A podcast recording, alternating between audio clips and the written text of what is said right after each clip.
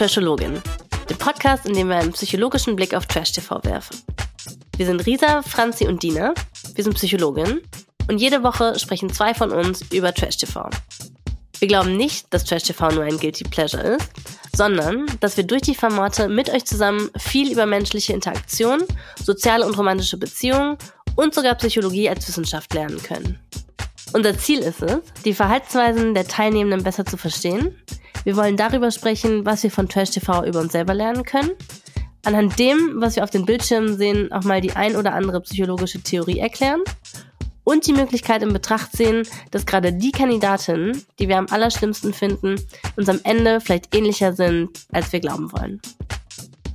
Ich bin Dina, ich bin Psychologin und in den letzten Jahren habe ich an verschiedenen Universitäten in der Forschung und in der Lehre gearbeitet. Und ich bin Franzi, ich bin auch Psychologin, arbeite in der Forschung und schreibe dabei ein Buch. Heute reden wir über die Folgen 15 und 16 von Are You the One? Und zwar beleuchten wir Are You the One aus der Gefängnisperspektive. Wir sprechen darüber, ob Kevin toxisch männlich ist. Und es bleibt uns auch diesmal wieder nichts anderes übrig, als über das altbekannte Liebesdreieck zu sprechen. Okay, let's go. Franzi, bevor wir so richtig in die Folge reinstarten, will ich ein Experiment mit dir machen.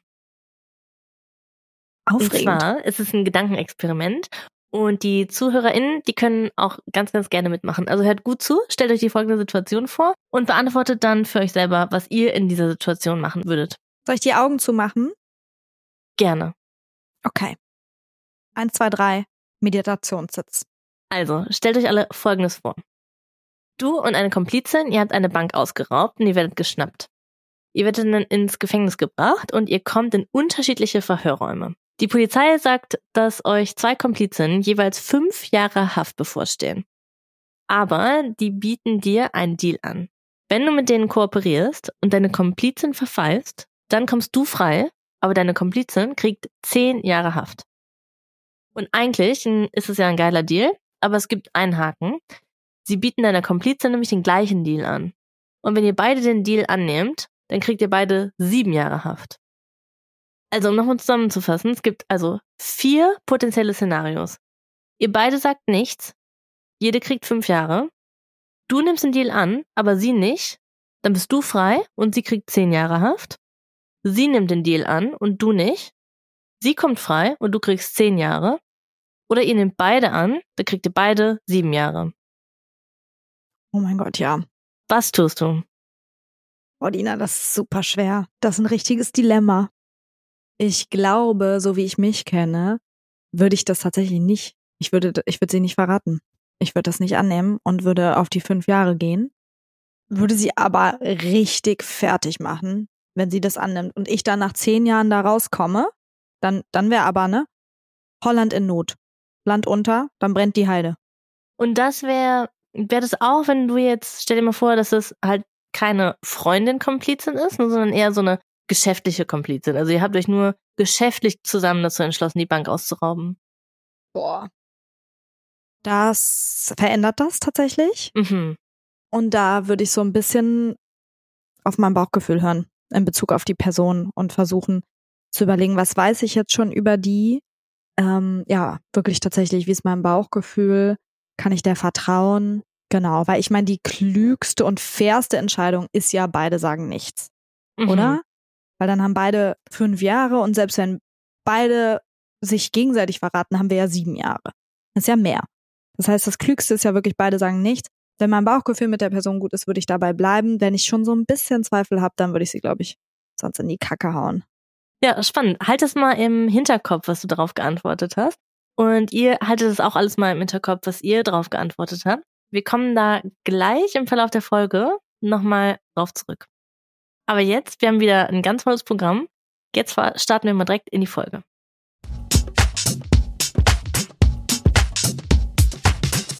Folge 13. Dina, was hast du denn diese Folge zu unserem Liebesdreieck zu sagen, bestehend aus Ryan, Jana und Sida?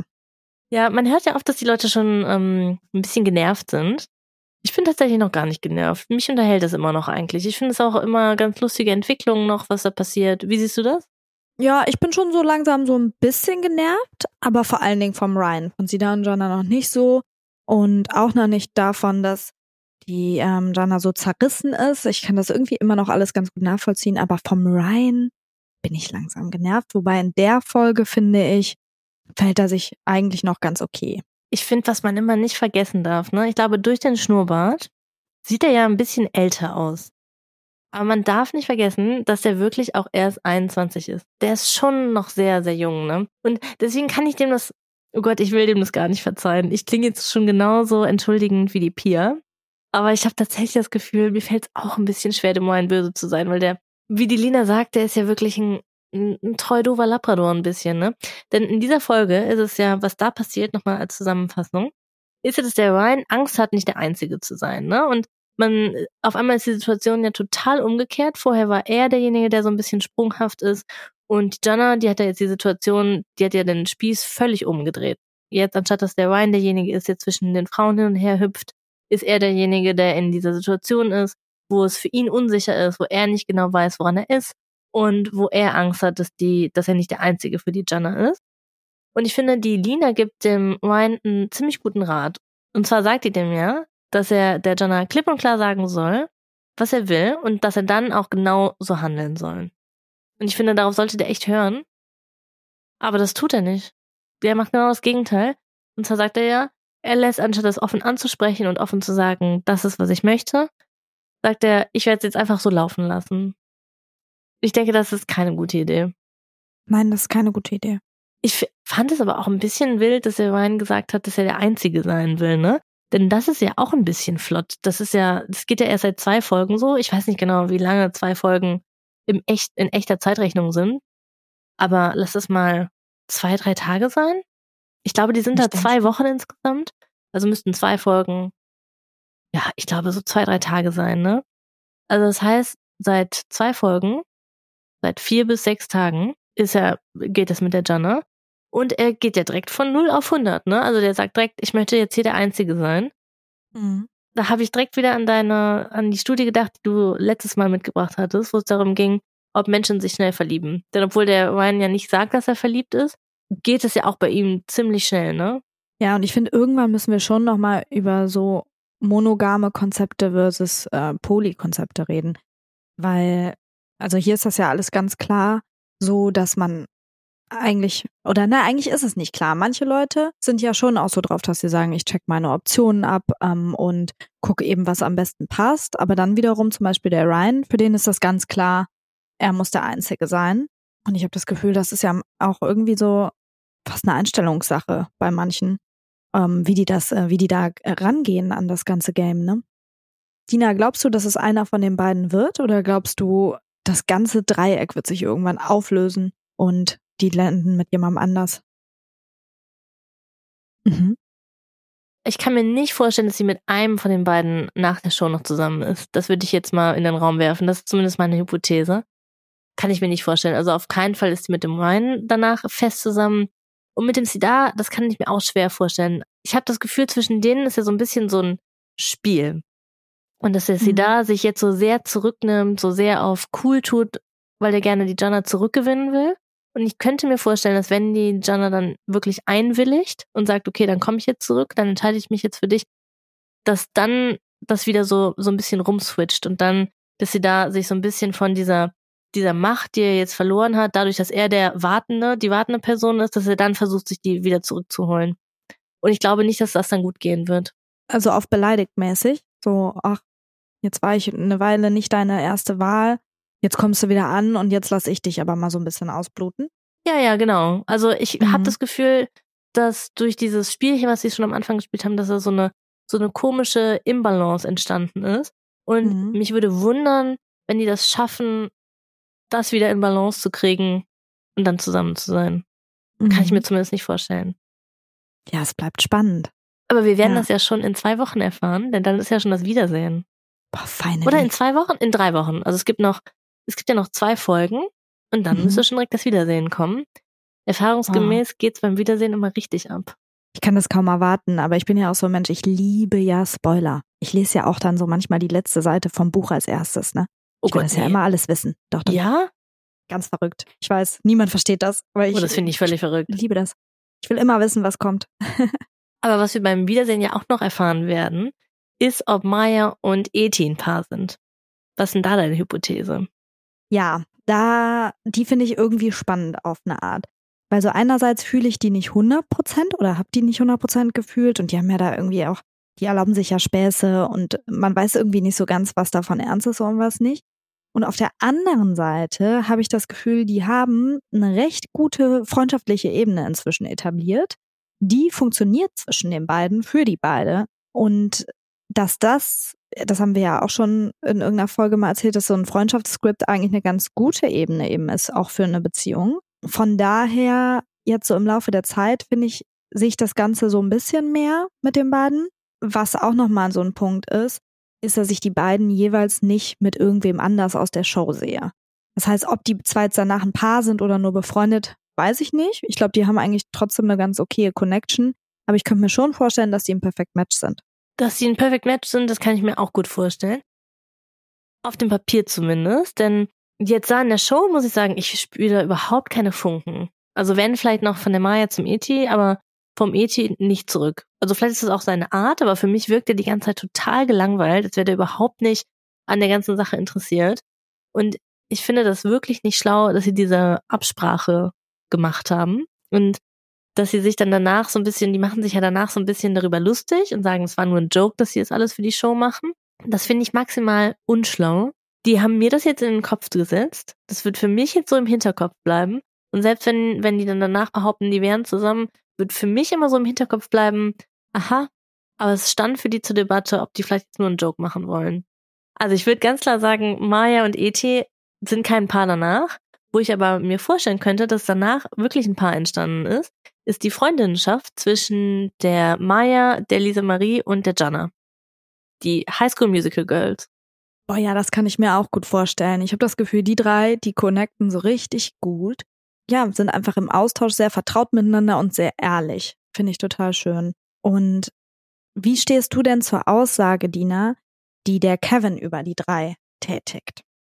Ja, also um es erst nochmal zusammenzufassen, der Kevin, der scheint ja darüber maximal abgefuckt zu sein. Und im Gespräch mit Paulo sagt er dann, dass diese Dreierkonstellation der Frauen, dass ihn das an so Highschool-Girls erinnert, dass die die Gruppendynamik kaputt machen, dass wegen denen sich so Grüppchen bilden und ja, man hat einfach das Gefühl, der hat keinen Bock, seine, seine Jungs in Anführungszeichen mit denen zu teilen und der möchte lieber, dass die mit, mit ihm abhängen. Er sagt, er hat das Gefühl, dass die die Gruppe spalten. Ich glaube, tatsächlich steckt aber eher dahinter, dass er traurig ist, dass die Jungs, mit denen er so viel abhängt, also der Paulo und der Sidar und der Eti, dass die zu viel mit den Frauen abhängen, anstatt mit ihm weil er ja selber nicht wirklich so ein Love Interest hat. Mhm. Ja, das kann ich mir vorstellen und dass es dann einfach ganz gelegen kommt, so ein bisschen die Frauen zu bashen, ne?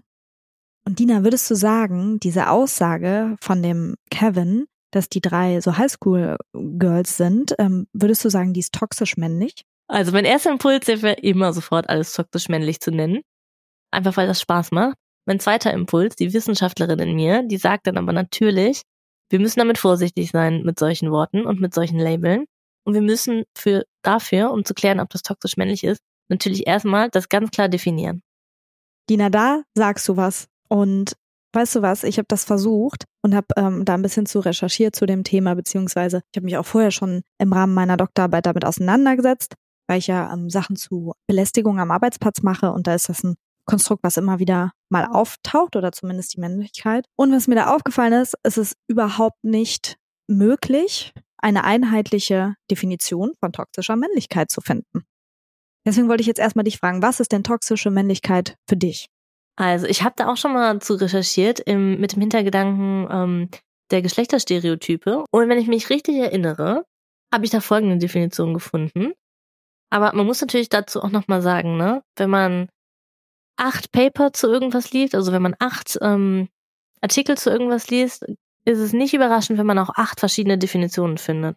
Ich hoffe, ich kriege das jetzt noch richtig zusammen, aber was sie da gesagt haben, ist ja, dass es ja so klare Geschlechterstereotype darüber gibt, wie Männer sein sollen, also stark, unabhängig, dominant, diese ganze Liste von Begriffen, die wir auch schon mal in, in früheren Folgen besprochen haben. Und dass wenn dieses Männerbild sich so stark verfestigt, dass sich daraus gewaltvolle Handlungen ergeben, sowie Sexismus und Homophobie, dass das dann als toxische Männlichkeit bezeichnet wird. Uh, das ist ja spannend. Das ist ja sehr spannend und finde ich äh, tatsächlich äh, die beste Definition von allen, die ich so gefunden habe auch. Genau, und ich habe auch äh, ähnliche Sachen gefunden. Also, dass es da viel um Queerfeindlichkeit geht, um ähm, Misogonie, also um Frauenhass und um aggressives Verhalten. Das sind sozusagen diese drei Komponenten, die häufig unter toxischer Männlichkeit verstanden werden. Es ist aber so, dass das kein Begriff ist, der primär aus der Forschung stammt. Das muss man ganz klar sagen, sondern das ist ein feministischer Begriff, der so ganz langsam nach und nach seinen Weg in die Forschung gefunden hat. Deshalb wird eigentlich auch nicht empfohlen, dieses Konzept für die Forschung selbst zu benutzen, weil es eben oft so unklar ist, was genau darunter gemeint ist. Das erste Mal wurde der Begriff 1980 verwendet, der toxischen Männlichkeit, und da wurde er als das Bedürfnis definiert, sich aggressiv und in Konkurrenz zu anderen dominant zu verhalten. Er umfasst damit all die problematischen Neigungen, die sich häufiger in, Männer, in Männern befinden als in anderen Geschlechtern. Manche Leute schließen dann aber eben noch so ganz verschiedene Sachen mit ein. Und das ist eben genau das, was ich meine, mit dem es gibt kein einheitliches Konzept, wie zum Beispiel den Widerstand, sich in Psychotherapie zu begeben, selbst wenn das nötig ist. Das ist ja eigentlich ein super Beispiel mit dem Widerstand, sich in Psychotherapie zu begeben, ne? Weil man da ja sagen würde, okay, der klare Stereotyp von was ist männlich, ist ja, dass man unabhängig und stark ist und niemanden braucht. Und das steht ja aber dann einem in, im Weg, sich Hilfe zu suchen, weil man quasi denkt, wenn ich, wenn ich eine Psychotherapie gebe, dann bin ich nicht mehr äh, unabhängig, dann bin ich nicht mehr stark. Und das heißt ja, dass dann dieses Bild von Männlichkeit, was man hat, dass es an einen selber verletzt. Und dadurch ist halt das Männlichkeitsbild, was man hat, toxisch. Oder? Mhm. Ganz genau. Ganz genau. So ist die Idee dahinter. Dina, jetzt war ich im Sommer auf einer Konferenz und da gab es eine ganz hitzige Debatte über toxische Männlichkeit und die hat meine, also ich war vorher ganz auf deiner Seite und habe gesagt, ich liebe es, Sachen toxisch männlich zu nennen. Und danach habe ich das total hinterfragt und habe gedacht, boah, scheiße, ich glaube, ich muss damit aufhören. Und darüber will ich ein bisschen mit dir reden. Oh Gott, das klingt so, so spannend. Bitte erzähl mir alles darüber. Ja, und zwar die erste Frage, die ich noch an dich habe, ist, denkst du denn diese Verlinkung der des Toxischen mit der Männlichkeit ist unbedingt nötig, weil wir sagen ja, es gibt ja jetzt auf der einen Seite diese Verhaltensweisen, das ist aggressives Verhalten, grenzüberschreitendes Verhalten, dominantes Verhalten. Muss das mit dem männlichen Geschlecht verlinkt sein, damit wir das benennen können? Oder warum ist das sinnvoll? Ja, also wahrscheinlich ist das nicht sinnvoll. Ne? Und was mir da auch als erstes direkt in den Sinn kommt, ist, dass Leute, dass Männer den Begriff von toxischer Männlichkeit so interpretieren, als würde das bedeuten, dass man sagt, alles, was stereotypisch männlich ist, also stark sein, dominant sein, konkurrieren wollen, sich auch, auch solche positiven Sachen wie sich um die Familie kümmern wollen, sollen, dass all diese Sachen schlecht sind, weil all diese Sachen toxisch sind. Und so ist es ja nicht. Ganz genau. Ganz genau ist das, das ist nämlich das Problem mit dem Begriff. Es gibt keine einheitliche Definition.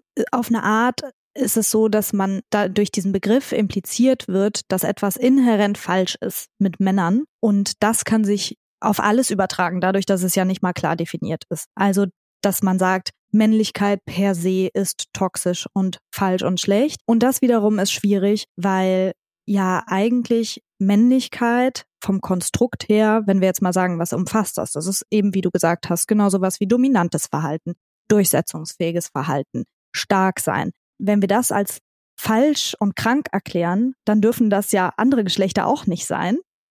Und da ist schon sozusagen so eine Art Denkfehler drin, wenn man mal ganz ehrlich ist. Und eigentlich, was der Professor, der mich überzeugt hat in dieser Diskussion auf dieser Konferenz, gesagt hat, ist es, dass es viel mehr Sinn ergibt, wieder einen Schritt zurückzugehen in der Psychologie und zu sagen, okay, wir haben einerseits Stereotyp männliches Verhalten und andererseits Stereotyp weibliches Verhalten und alles ist für alle Geschlechter erlaubt. Und gleichzeitig ist es so, dass wir schon darüber sprechen müssen, dass die Charaktereigenschaften, die Männer mehr haben, weil sie ihnen mehr vorgelebt werden, weil sie ihnen mehr abverlangt werden, weil sie da so reingedrängt werden von der Rolle, also wie eben auch dominant sein zum Beispiel, dass die, wie du eben in deiner Definition gesagt hast, häufig zu ungesundem Verhalten führen. Aber wir müssen ja nicht sagen, Aggressivität oder Gewalt ist männlich, um sagen zu können, Gewalt ist falsch. Aber wir können natürlich trotzdem sagen, Männer, männlich sozialisierte Personen, verhalten sich häufiger aggressiv und übergriffig, weil sie eben so sozialisiert werden. Verstehst du, was ich meine? Ja, total. Und ich glaube, das ist auch eine total spannende Perspektive, die wir auch auf den Alex aus dem Sommerhaus anwenden können, weil ich glaube, der hat sowas ähnliches nämlich auch gesagt. Also nee, der hat das nicht so gesagt wie du, aber ich glaube, bei ihm ist sowas ähnliches entstanden, weil der hat ja auch sich darüber beschwert, dass im Internet die Leute äh, sich darüber beschweren, dass er halt toxisch maskulin ist und dass er der maskuline Mann ist und dass sobald er sich um seine Frau kümmern will, dass dann die Leute direkt sagen, oh, der ist wieder der toxische maskuline Mann. Und ich glaube, da war genau das das Problem, dass der Alex so internalisiert hat, okay, sich zu kümmern ist toxisch und stark zu sein ist toxisch und dominant zu sein ist toxisch. Und ich glaube, das war ja nicht wirklich das Problem an sich, die Verhaltensweisen an sich, sondern dass er die in so einem Ausmaß gezeigt hat, dass es den anderen Leuten wehgetan hat oder dass es andere Leute verletzt hat. Und das war eigentlich der toxische Part davon. Aber dieses ganze Konstrukt ist ja dann so komplex, dass, glaube ich, das nicht so richtig hängen bleibt, ne? sondern dass dann, was wirklich hängen bleibt, nur diese Idee ist von, was maskulin ist, ist toxisch und deswegen schlecht und deswegen darf keiner mehr so sein. Und das wollen wir ja alle nicht. Nee, genau. Und man muss sich auch einfach fragen, wie sinnvoll ist das jetzt zum Beispiel in der Bekämpfung von Gewalt gegen Frauen? Wenn wir einfach sagen, das ist toxisch männliches Verhalten, weil wenn sich dann Männer so angegriffen davon fühlen und so verunsichert darüber sind, was jetzt von ihren Verhaltensweisen das mit bedeutet, was das mit einschließt, dann führt das mitunter vielleicht nämlich nicht dazu, dass die ihr aggressives Verhalten reflektieren, sondern eher dazu, dass sie sich einfach total angegriffen fühlen und sagen, ich will aber trotzdem so sein und man kann mir jetzt nicht meiner Rolle absprechen, die ich von klein auf gelernt habe und für die ich eigentlich mein Leben lang schon belohnt werde, von so ein paar komisch daherkommenden FeministInnen. Und das kann man natürlich auch ein bisschen verstehen. Aber was ja. ist dann der Vorschlag? Einfach äh, toxische Männlichkeit, den Begriff nicht mehr zu benutzen? Der Vorschlag ist, erstmal das von dem männlichen Geschlecht zu, wieder zu entkoppeln und das eben dadurch Männer nicht zu pathologisieren und sie als krank zu erklären. Die Sozialisierung in Geschlechterrollen, die für alle Geschlechter schädlich sein kann, ist eben ungesund und kann dazu führen, dass dieses Verhalten mehr auftritt. Da müssen wir eigentlich ran. Also sowas wie Jungs dürfen eben weinen, weil das total wichtig ist und es kann nicht sein, dass Wut die einzige für Männer erlaubte Emotion ist. Und auf der anderen Seite gibt es das Konstrukt der hegemonialen Männlichkeit. Das ist eigentlich das, womit die Forschung schon sehr viel länger arbeitet. Und ich glaube, ich würde dafür plädieren, dass dieses Konstrukt das der toxischen Männlichkeit ersetzt. Kannst du uns denn da nochmal genau erklären, was genau ist denn die hegemoniale Männlichkeit? Das klingt schon wieder so abstrakt. Es ist super abstrakt, aber eigentlich gar nicht so kompliziert. Ähm, da geht es darum, dass vor allen Dingen in westlichen Kulturen das Ideal ist, generell in der, äh, im Leben, männlich zu sein, reich zu sein, weiß zu sein, heterosexuell zu sein, groß zu sein, athletisch, beruflich erfolgreich, selbstbewusst, mutig und stoisch.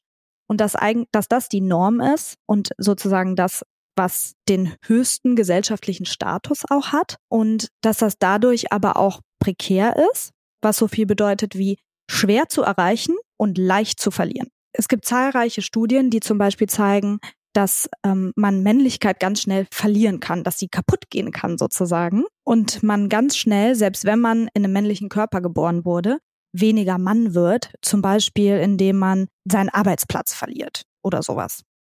Es gibt zum Beispiel Studien, die zeigen, dass Männer, die mit selbstbewussten, ehrgeizigen Frauen interagieren und diese, die erkennen, dass diese Frauen gleichberechtigt sind, danach sich in dieser, in ihrer Männlichkeit angegriffen fühlen ähm, und danach denken, dass sie mehr weiblich sind. Diese hegemoniale Männlichkeit, die gilt es wiederholt zu beweisen. Also zum Beispiel durch aggressives Verhalten oder Risikoverhalten. Und vor allen Dingen dadurch, dass man sich klar abgrenzt, davon weiblich zu sein oder schwul zu sein. Vor allen Dingen immer dann, wenn diese Männlichkeit eben bedroht ist, weil die Idee dahinter ist ja immer, man möchte diesen Status nicht verlieren der durch das Erfüllen der männlichen Ideale eben da ist.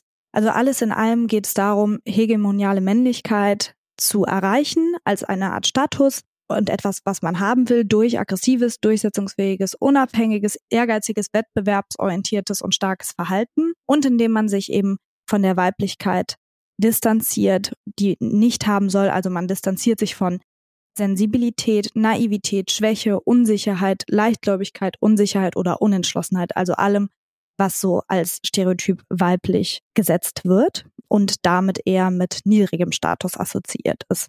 Also eigentlich beschreibt dann die Forschung mit hegemonialer Männlichkeit diesen unerreichbaren Status von krass, männlich, unabhängig, reich und toll sein, ne? Und überlegt sich dann, was hat die Erwartung an Männer, diese ganzen Sachen zu erfüllen, was hat das für sie für ein, auf sie für einen Einfluss? Und da kann man zusammenfassen, du hast viele Sachen gesagt, aber zusammenfassend ist es scheiße, ne? Für alle. Ganz genau, ganz genau. Für alle Geschlechter, weil alle Geschlechter diesem Status hinterher rennen und das an sich ungesund ist und für viele natürlich auch überhaupt nicht erreichbar. Wenn man weiblich sozialisiert und gelesen wird, wirst du diesen Status nie erreichen. Das ist mein Gegenvorschlag zur toxischen Männlichkeit. Mal schauen, ob sich das etabliert. Aber dafür müssen wir erstmal der erfolgreichste Podcast Deutschlands werden, Dina. Allerdings. Aber um jetzt nochmal ganz kurz auf den Kevin zurückzukommen, denn wir haben uns ja gefragt, ist Kevins Aussage, dass die drei Frauen, die Highschool Musical Girls sind, oder er sagt nur die Highschool Girls, ne, aber ich finde die Highschool Musical Girls noch witziger, dass das die Highschool Musical Girls sind, ist das jetzt toxisch männlich? Und anstatt das zu beantworten, sagen wir, die Frage an sich ist schon falsch und wir sollten das Konzept der toxischen Männlichkeit ersetzen. Mhm. Das auf jeden Fall. Und trotzdem möchte ich sagen, der Kevin, unabhängig von diesen ganzen Konstrukten, wertet da ja die Freundschaft von drei Frauen ab und das finde ich nicht cool. Und das finde ich nicht cool, weil diese drei Frauen nicht bitchy zu den anderen Menschen sind. Also das habe ich mir danach dann nämlich nochmal ganz genau angeguckt. Die haben ja auch andere Freundschaften und so, darum geht's ja gar nicht. Also es ist nicht so, dass die sich so verbünden, dass alle anderen abgewertet werden. Dann würde ich sagen, okay, da ist wirklich eine ungesunde Struktur, aber dem ist nicht so. Die sind ja auch, die reden auch mit der Lina und mit den anderen und das ist einfach nur, dass die drei sich besonders gut verstehen. Da fällt mir direkt das Riesenthema dazu ein, dass Frauenfreundschaften ja eh sehr oft abgewertet werden. Ne? Ich finde, das sieht man ja immer wieder so vor allem in der Popkultur, dass oft gesagt wird, auch Frauen miteinander, denen kann man nie trauen, die sind vorne herum, sind immer total nett und hinten herum rammen die sich alle das Messer in den Rücken und das kann man ja, das kann man ja so überhaupt nicht sagen. Das ist ja völliger, völliger Unsinn. Und mir fällt da immer wieder dieses, äh, so eine Situation ein, ähm, als ich noch an der Uni gearbeitet habe, habe ich mir ein, äh, ein Büro mit zwei ganz, ganz tollen Kolleginnen geteilt. Und es war echt ein tolles Büro. Es war ein richtiges Frauenbüro. Es war sehr unterstützend. Es, war sehr, sehr nett. Äh, es wurden dauernd Kuchen gebacken. Es wurde sich Feedback gegeben. Wir haben bis in die Nacht da gesessen, die Daten zusammen analysiert, PowerPoint-Präsentationen gemacht. Es war sehr, sehr unterstützend. Und dann kam irgendwann mal ein alter weißer Mann hinein ins Office und hat gesagt, ach, drei Frauen zusammen, das ist natürlich eine gefährliche Mischung. Gibt's hier nicht ganz viele Zickenkriege? Und wir standen da alle völlig perplex und haben diesen Mann an, angeschaut. Und er stand halt auch noch vor allem vor so einer Tafel, wo wir so ein riesiges Gruppenprojekt zusammen gemacht hat. Aber da sieht man auch noch mal ganz klar so diesen Stereotyp, dass wenn Frauen zusammenkommen, dass dann so riesige Zickenkriege entstehen, ne? Und ja, so ist es ja nicht. Nee, so ist es gar nicht. Und das ist ja immer diese Idee von, es darf halt nur eine Frau geben. Mhm. Weil andersrum würde das ja niemals passieren. Überall sind voll viele Männer. Vor allen Dingen, also weiß ich nicht, in der Politik, allen großwirtschaftlichen Unternehmen ist eine Männerdominanz und da sagt niemand, können die sich denn verstehen? Genau. Und das ist einfach nicht wahr. Also ich glaube immer, ohne meine Frauenfreundschaften wäre ich tot oder so. Not to be dramatic, aber ist so. Ist auf jeden Fall so. Fällig. Aber natürlich sind auch nicht alle, Freund, äh, alle Frauen Freundinnen mit jedem. Und Lina und Jana zum Beispiel, ich weiß nicht, ob die noch Freundinnen werden, denn die haben da ja einen, äh, einen hitzigen Streit. Oder ich weiß gar nicht, ob man es Streit nennen kann. Auf jeden Fall glaube ich, die Jana, die erfüllt, die fühlt sich sehr ertappt, denn die Lina hat ja dem Wine erzählt, dass die Jana ganz eng mit dem Sidar getanzt hat. Und die Jana fühlt sich ganz ertappt und ruft ganz laut, dass es, dass es gar nicht gestimmt, dass es gar nicht stimmt. Und offensichtlich hat es natürlich gestimmt. Und ich liebe, wie gelassen die Lina bleibt. Ja, die bleibt einfach völlig bei sich, weil sie weiß, dass sie recht hat, weil sie weiß, dass man es im Fernsehen sehen wird. Ja, sie bleibt völlig ruhig. Ich hätte auch sehr, sehr gerne diese Gelassenheit von der Lina. Ja, ich finde das auch komplett cool. Ja, und das ist ja auch wieder diese fehlgeleitete Wut, weil die Lina ist doch jetzt da nicht die Böse, weil die das gesagt hat. Also so, das ist ja einfach alles passiert. Und ja, das ist ja alles gar nicht deren Verantwortung irgendwie.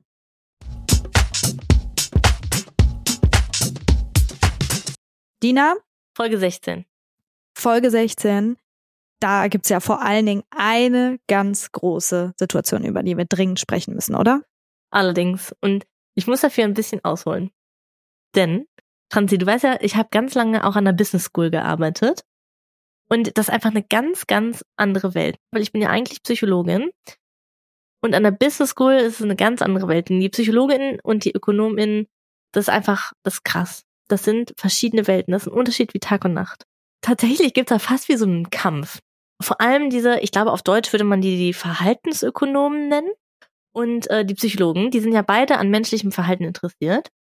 Aber wie die ihre Studien anlegen, was die machen, das ist so, so unterschiedlich. Ich habe ja auch selber viele ÖkonomInnen, Freundinnen.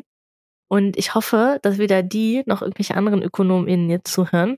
Denn ich muss dir sagen, ich glaube, ÖkonomInnen, die wären einfach nur gerne PsychologInnen, aber die sind halt keine, ne? Und denen fehlt das psychologische Grundwissen. Und die versuchen das damit zu überdecken, dass die extrem komplizierte mathematische Modelle ausdenken. Und egal worum es geht, humanitäre Hilfe, Armutsbekämpfung, Bildung, Geschlechterungleichheit, Menstruation, völlig egal, du kannst dir sicher sein, früher oder später kommt ein Ökonom oder eine Ökonomin, meistens ein Ökonom, wenn wir ehrlich sind, spricht mit niemandem der Leute, die seit Jahren mit dem Thema beschäftigt sind und erklärt dann, dass er jetzt durch Ökonomie die Lösung für das Problem gefunden hat, stolziert da rein, reißt alles an sich macht ein unfassbares Chaos und dann geht dann wieder einfach. Ich möchte einmal als Stichwort Entwurmung geben. Es würde jetzt zu weit führen, wenn ich noch einen Rant darüber halte, wie die Ökonomen einfach angefangen haben, den ganzen afrikanischen Kontinent zu entwurmen. Einfach nur, weil die sich das ausgerechnet hatte, dass das jetzt angeblich den meisten Sinn macht. Wir müssten dazu eine Sonderfolge machen. Okay, Dina, bitte machen wir dazu eine Sonderfolge. Wir machen eine äh, Sonderentwurmungsfolge. Danke. Aber das Wichtigste, du hörst, ich stehe ein bisschen auf Kriegsfuß mit den Ökonominnen. Aber eine Sache, nach der die Ökonominnen völlig verrückt sind, ist das Gefangenendilemma. Egal welche soziale Situation, die sehen in allem ein Gefangenendilemma. Die lieben das, sie sind völlig verrückt danach. Und ich bin ja selber mit einem äh, Ökonomen zusammen. Und wie oft das Gefangenendilemma in unseren sozialen Alltag integriert wird, das kannst du dir überhaupt nicht vorstellen. Und ich kann das ausnahmsweise verstehen, denn das Gefangenendilemma das ist schon ziemlich spannend. Und wenn du jetzt Gefangenendilemma hörst, dann erinnerst du dich bestimmt an den Anfang dieser Folge und daran, was wir besprochen haben. Nämlich das Gedankenexperiment, was man machen würde, wenn man gefangen würde mit seiner Komplizin bei einem Bankraub und dann in der Zelle ist und eine harte Entscheidung treffen muss. Und das Gefangenendilemma, das ist ein Gedankenexperiment, was sich Flatt und Drescher, zwei Mathematiker, in den 50ern ausgedacht haben und in der Forschung, das wird so oft benutzt, um zu untersuchen und zu erforschen, wann und unter welchen Umständen Menschen kooperieren und wann die sich gegenseitig vor den Zug werfen. Ich hoffe, jemanden vor den Zug werfen ist jetzt hier die richtige Übersetzung, denn ich wollte auf Englisch sagen, to throw someone under the bus. Und da kamen jetzt bei der Übersetzung solche Sachen raus wie jemanden dem Wölfen zum Fraß vorwerfen und. Aber ist das nicht so, dass die wirklich, die vor die, darum, es darum geht, wem man so vor einen Zug werfen würde? Das ist noch was anderes. Das ist ein, auch nochmal ein Gedankenexperiment mit den Zügen. Das ist ein utilitaristisches mhm. Gedankenexperiment. Da werden wir auch nochmal okay. drauf zu sprechen kommen. Das liebe ich. Da habe ich ja auch schon ganz viel Forschung zu gemacht. Aber hier geht es erstmal darum, aus dem Gefängnis zu kommen. Und um das Gefangenendilemma, was nämlich dazu benutzt wird, zu gucken, wer wirft wen vor den Zug. Und das ist auch eine Sache, auf die sich die ÖkonomInnen und die Psychologinnen einigen können, dass sie das alle maximal toll finden. Und man kann gar nicht, ich kann gar nicht zählen, wie viele Studien das gibt, die das benutzen. Und ich habe in Vorbereitung auf die Folge, bin ich auch nochmal so richtig in ein Rabbit Hole gefallen. Und es gibt einfach unfassbar viele Sachen dazu. In der Essenz geht es im Gefangenendilemma um die Frage, was Leute tun, wenn sie vor der Entscheidung stehen, ob sie mit einer anderen Person kooperieren wollen, um einen gemeinsamen Gewinn zu erzielen, oder ob sie ihre Partner oder Partnerin betrügen wollen, für eine individuelle Belohnung. Dieses Gefangenendilemma, das klingt ja so abstrakt, ne? Aber in der echten Welt, da gibt's halt auch voll viele Situationen, die so ein Gefangenendilemma sind. Und so zum Beispiel auch, das Angebot von der Sophia Tomalla an die Gruppe von Aito. Dina, ich habe doch auch dran gedacht. Kannst du noch mal ganz genau erklären, warum das jetzt das Gefängnisdilemma ist? Also, und zwar die Matchbox-Entscheidung, die ist ja gut für alle, ne? Es ist eine Situation, in der man kooperieren kann. Und kooperieren wäre hier nicht zu verkaufen. Für einen Benefit, der allen nützt. Nämlich die Matchbox-Entscheidung zu sehen. Oder aber man kann halt die anderen unter den, den Wölfen zum Fraß vorwerfen, vor den Zug werfen. Könnt ihr euch entscheiden? Für seinen eigenen Vorteil. Also, dass man selber 20.000 Euro kriegt. Und in der Situation ist Verkaufen laut aller ÖkonomInnen ist das das Rationale. Das wäre die rationale Entscheidung. Denn mit Verkaufen hat man die besten Chancen, seinen eigenen Vorteil zu maximieren. Und Franzi, du hast nicht Verkaufen gewählt. Ja, mich kotzen aber auch diese ökonomischen Theorien an, weil dieser, wie heißt das, Homo... Homo economicus? Economicus. It's not me. It's not me. Ich funktioniere einfach nicht nach maximalem Nutzen. Und das finde ich einfach alles kapitalistischen Bullshit. Es tut mir leid für den Rant. Aber ich habe ja auch Wirtschaft studiert im Bachelor. Und es hat mich einfach da schon immer aufgeregt, weil ich dachte, wir Menschen sind so viel komplexer als das. Und ihr glaubt immer, ihr habt die Wahrheit in Löffeln gefressen. Nur weil ihr davon ausgeht, dass Menschen einfach Arschlöcher sind. Punkt. Mic drop. Ja, die Ökonomen gehen tatsächlich oft davon aus, dass die Menschen alle Arschlöcher sind. Und vielleicht sagen auch viele von den ZuhörerInnen, dass sie natürlich kooperiert hätten. Das kann natürlich sein. Aber dann seid ihr alle sehr unterschiedlich von der ökonomischen und auch von der psychologischen Literatur. Denn da findet man tatsächlich, dass in so einem Prisoners Dilemma die meisten Personen die andere Person verkaufen. Und das kann natürlich auch damit zusammenhängen, weil wir euch jetzt, also weil ich dich und euch auch die zuhören, habe ich jetzt gefragt, was ihr machen würdet. Und wenn es so hypothetisch ist, dann ist es natürlich ein bisschen einfacher zu sagen, ich hätte nicht verkauft. Aber in den Experimenten, die die dann ja oft machen, geht es oft um richtiges Geld. Ne? Also es ist halt oft der Versuchsleiter den Versuchspersonen wirkliches Geld anbietet dafür, dass es einen wirklichen Nutzen hat, wenn man jetzt verkauft. Und ich glaube, dann, wenn es wirklich was zu verlieren oder zu gewinnen gibt, glaube, dann entscheidet man sich schon oft ein bisschen anders. Vor allen Dingen, wenn man die Menschen nicht kennt, oder? Allerdings, da, da bringst du uns zu einem anderen wichtigen Punkt. Es gibt natürlich einige Faktoren, die dieses Hauptfinding, das nämlich ähm, die meisten Leute im Prisoners Dilemma verkaufen, die das beeinflussen. Also es kommt ein bisschen auf die Umstände an, ob man das tatsächlich immer so findet. Und Franzi, ich wollte dich mal fragen, was denkst du, was für Umstände könnten das beeinflussen, äh, könnten das beeinflussen, ob die Leute verkaufen oder nicht? Uh, ich liebe ja sowas.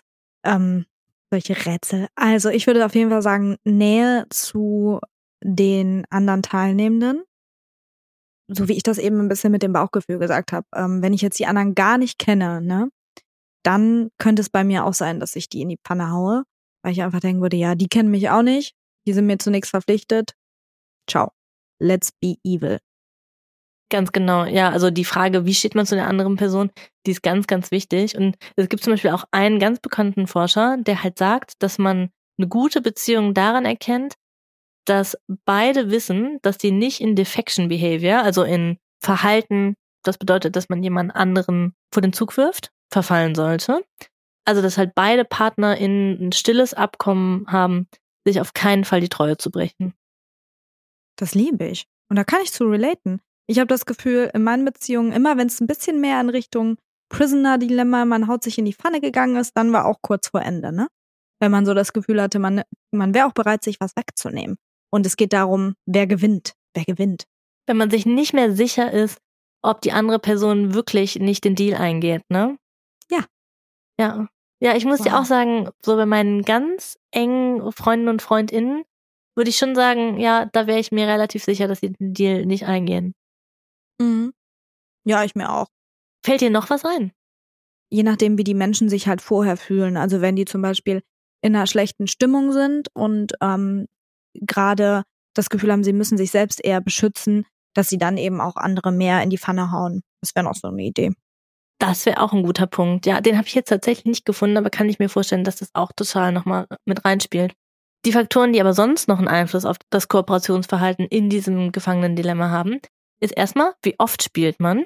Wenn man nämlich mehrere Runden spielt, dann kommt so eine Art Lerneffekt und die meisten Menschen, die richten dann ihr eigenes Verhalten halt danach aus, wie die andere Person sich vorher verhalten hat.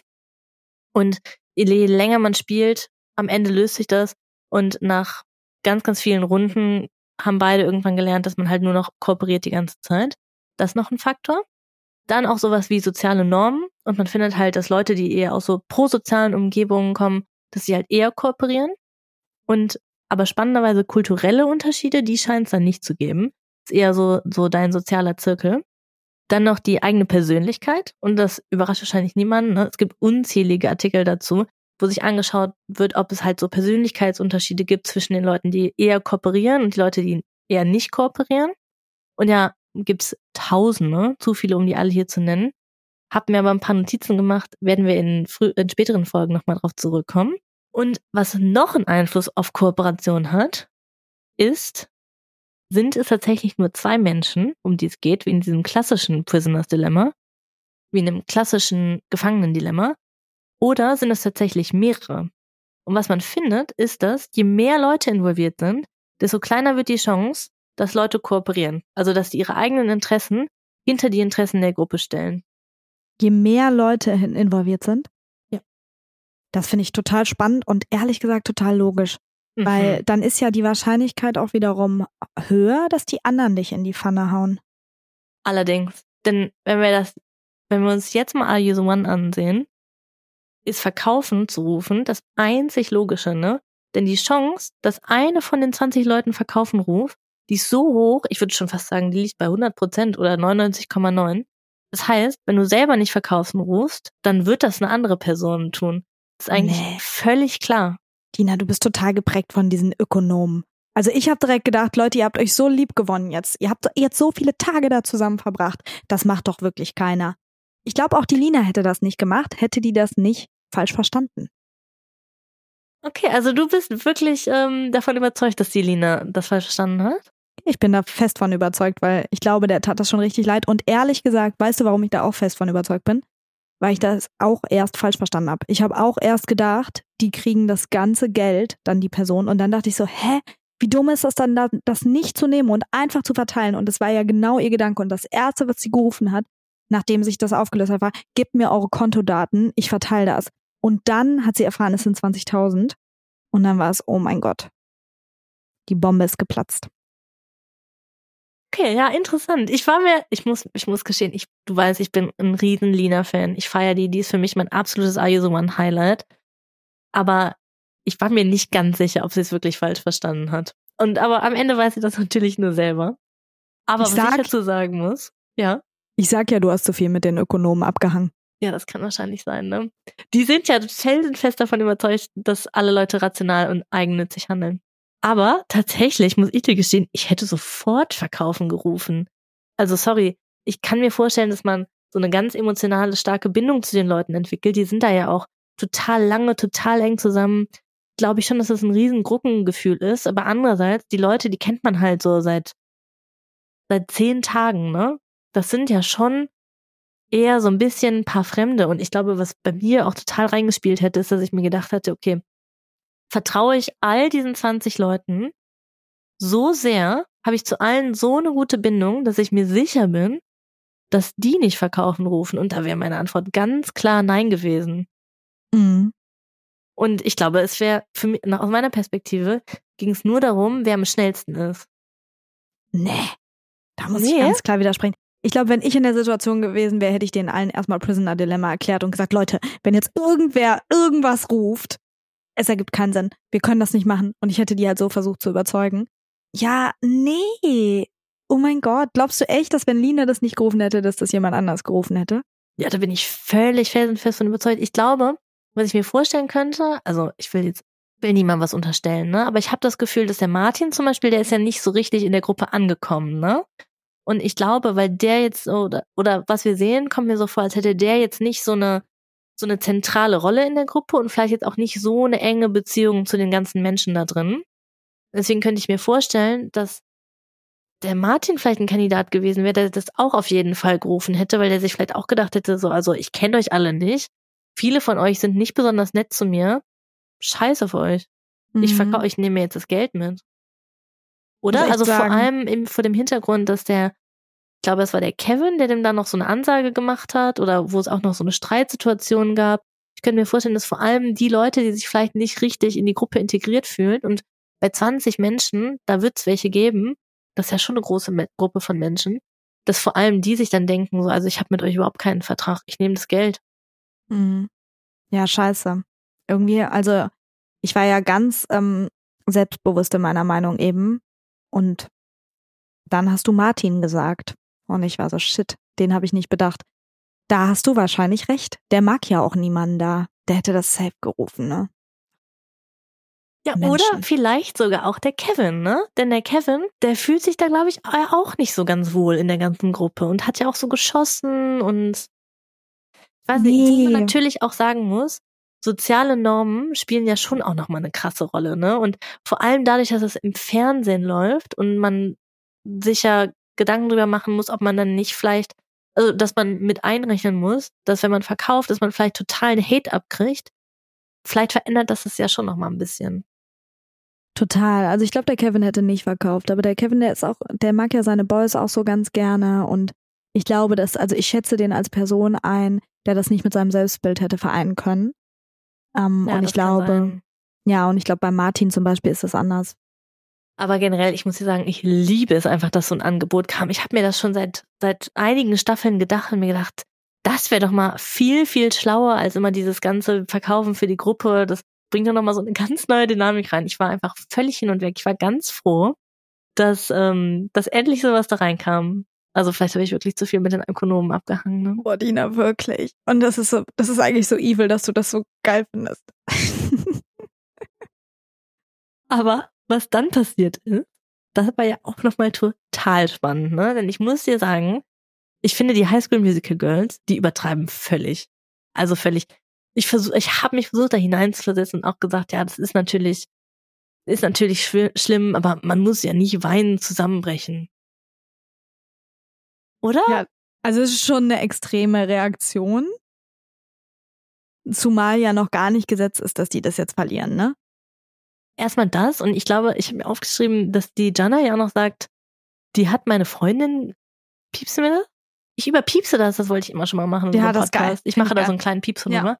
Also die Jana sagt, die hat meine Freundin gefickt. Da habe ich mich auch gefragt, also was hat es denn jetzt mit der Maya zu tun? Die tun manchmal so, als ob jetzt, ähm, wenn die diese Matchbox-Entscheidung nicht kriegen, als ob das irgendwie einen negativen Einfluss auf, auf die hätte. Die sind da ja auch eh nur noch ein paar Tage drin. Also, nee, das war mir, das war mir echt ein bisschen too much. Aber. Ja, die wollen halt gewinnen und es ist ja schon so, dass dieses Etty Maya Ding, das läuft jetzt so lange, die saßen oft beieinander. Also es wäre schon wichtig, das rauszufinden. Aber dann sagt die Maya ja auch noch, sie wollte so unbedingt raus und sie wollte unbedingt zu ihrem Hund. Da habe ich mir schon gedacht, ach komm, es geht doch eh, es geht wirklich nur noch zwei Tage. Das, ja, das habe ich jetzt, gar nicht gecheckt. Das habe ich nee, gar nicht das war mir jetzt ein bisschen zu viel Drama. Nee, das hat mir nicht gefallen. Was ich mir aber auch noch geschrieben habe, das fand ich wirklich niedlich, dass die Afra, die war ja völlig fertig, weil die gesagt hat, die hat ihren Job gekündigt und die geht nicht zur Uni. Aber da muss man schon auch bedenken, da kann die Lina doch nichts für und jetzt die 10.000 Euro abzüglich Steuern, ich weiß nicht, wie viel da noch da übrig bleibt, aber es würde ja jetzt auch nicht so viel ändern, ne? Ja, also weiß ich weiß nicht. nicht. Dafür jetzt nicht, also für jetzt sagen wir mal, da kommen 8000 Euro raus, ne, vielleicht 7000. Dafür jetzt nicht zur Uni zu gehen, ich weiß nicht, ob das jetzt das beste Invest ist. Aber ich habe auch gesehen, dass im Internet Leute sich darüber lustig gemacht haben, ne, dass die Afra das gemacht hat, dass die ihren Job dafür gekündigt hat. Und halt auch generell dafür, dass Leute ihre Jobs kündigen fürs Fernsehen. Die war ja nicht die erste in so einer Fernsehshow, die ihren Job dafür gekündigt hat. Und ich finde, da muss ich echt mal so eine Lanze für die Afra brechen. Denn ich frage mich, warum denn eigentlich nicht, ne? Wir müssen alle 40 Jahre lang arbeiten und man findet doch eigentlich immer irgendeinen Job. Also kommt drauf an, ich will nicht für alle sprechen, aber die Afra scheint für mich in so einer privilegierten Position zu sein. Irgendeinen Job wird die wohl schon finden, oder? Und aber wie oft hat man die Chance, um zu the One zu gehen? Ja. Und vielleicht findet die keinen gleichwertigen Job danach. Aber die ist doch noch so jung, die hat keine Kinder, die hat keine Verpflichtungen. Ich glaube nicht, dass sie irgendeinen Hauskredit hat. Wieso denn dann eigentlich nicht? Also ich ja. finde das, ich stehe ja, da voll hinter. Voll und ich finde, es kommt ja auch immer total drauf an, was man vorher gemacht hat, ob man das, also ich zum Beispiel liebe ja meinen Job. Ich würde das jetzt nicht für was aufgeben, aber das Ding ist auch, ich wäre jetzt zum Beispiel sehr viel weniger gerne Influencerin als das, was ich mache. Und für die Afra ist das ja zum Beispiel eine realistische Chance, mit Social Media ein bisschen Geld zu verdienen. Und warum denn nicht? Also, wenn sie ihren Job vorher nicht so mochte, go for it. Total. Und zur Uni kann die ja immer noch gehen. Ja, voll. Genau, das Total. ist ja nie in Stein gemeißelt, ne? Ich glaube, es gibt ja auch keinen Job, den man besser mit zur Uni gehen äh, kombinieren kann, als Influencerin zu sein, oder? Stimmt. Ja. Also, ich finde das eigentlich rational, was die Afra gemacht hat. Ja.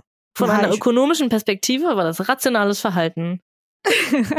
Sie hat eine große Chance, ihre Gains zu maximieren. mein Gott. Ich kann das alles nicht mehr ertragen. Ich habe ja auch schon, bevor ich die Promotion, die in Bern jetzt angefangen habe, eine Promotion auch bei Ökonomen angefangen. Zumindest waren da ein paar Ökonomen. Und das war schon immer so ein bisschen ein Clash mit den PsychologInnen und den ÖkonomInnen. Es ist eine andere Welt, ja. Ja. Aber meine lieben Ökonomen-Innenfreundinnen, mit denen ich gestern Nacht noch eine ganz lange Telefonkonferenz hatte, um mit denen nochmal abzusichern, wie das jetzt eigentlich, ob das alles, was ich hier über das Prisoners Dilemma erzähle, ob das wirklich so stimmt. Die waren so hilfreich, haben ja Stunden investiert und jetzt werden die hier so gebasht. Das ist auch richtig fies, ne? Also Mhm. sorry an alle Ökonominnen. Ja. Sorry, not sorry. Bevor wir jetzt die Folge abschließen, gebe ich dir noch ein altes Fun Fact. Mir auch meine liebe Ökonominnenfreundin gerade noch geschickt. Es gibt nämlich nur eine einzige Studie, in dem das Prisoners Dilemma, also das Gefangenen-Dilemma, mit tatsächlichen Gefangenen gemacht wurde. Und zwar war das in Hamburg. Und da haben die gefunden, unter anderem, dass weibliche Gefangene mehr kooperieren als Studentinnen. Ach was. Also viel, viel mehr. Ich glaube, die Studentinnen haben so 30 Prozent kooperiert und die Gefangenen so 55 Prozent. Wahnsinn, dann ist es ja mehr als die Hälfte offensichtlich. Ja. Finde ich krass. Und das zeigt doch wieder, dass so Gefängnisstrukturen auch ganz spannend sind, oder? Ja, allerdings. Vielleicht müssen wir irgendwann mal eine Sonderfolge Orange is the New Black machen. Geile Würde ich Serie. lieben. Absolut, absolut. Aber Franzi, Dina. ich finde, damit sollten wir, wir sind schon wieder viel zu lang. Wir sind schon wieder völlig drüber. Dann würde ich sagen, dann sind wir mit dieser Folge jetzt durch und freuen uns auf nächste Woche, denn da werden wir ein paar ZuschauerInnen-Fragen beantworten. Allerdings. Zum Abschluss möchte ich noch sagen, vielen Dank an die ganzen Leute, die alle schon unserem Aufruf gefolgt sind, die uns überall fünf Sterne gegeben haben und einen Daumen nach oben und uns nette Nachrichten geschrieben haben und die uns abonniert haben und die diese ganzen Sachen gemacht haben. Wir haben uns so, so sehr gefreut. Vielen, vielen Dank dafür. Und falls ihr es noch nicht gemacht habt, dann macht, holt es gerne noch nach. Klickt auf Abonnieren, gebt uns fünf Sterne, Daumen nach oben und wir freuen uns auf nächste Woche. Ja. Dina, hab eine gute Woche. Du auch. Tschüss. Das war Trashologin. Alle Aussagen in diesem Podcast sind nur unsere persönlichen Meinungen, die auf kurzen Fernsehausschnitten basieren. Wir stellen hier viele Vermutungen an, aber nichts davon sind unbestreitbare Fakten. Es könnte auch alles ganz anders sein. In der Psychotherapie kann man keine Ferndiagnosen stellen. Deswegen ist auch nichts, was wir hier sagen, einer Diagnose gleichzusetzen. Wir geben in unserem Podcast manchmal Tipps und Ideen, was ihr ausprobieren könnt, aber der Podcast ist keine psychologische Beratung und wenn ihr das Gefühl habt, ihr braucht psychologische Unterstützung oder Psychotherapie, dann ruft bei der Terminservicestelle 116 117 an.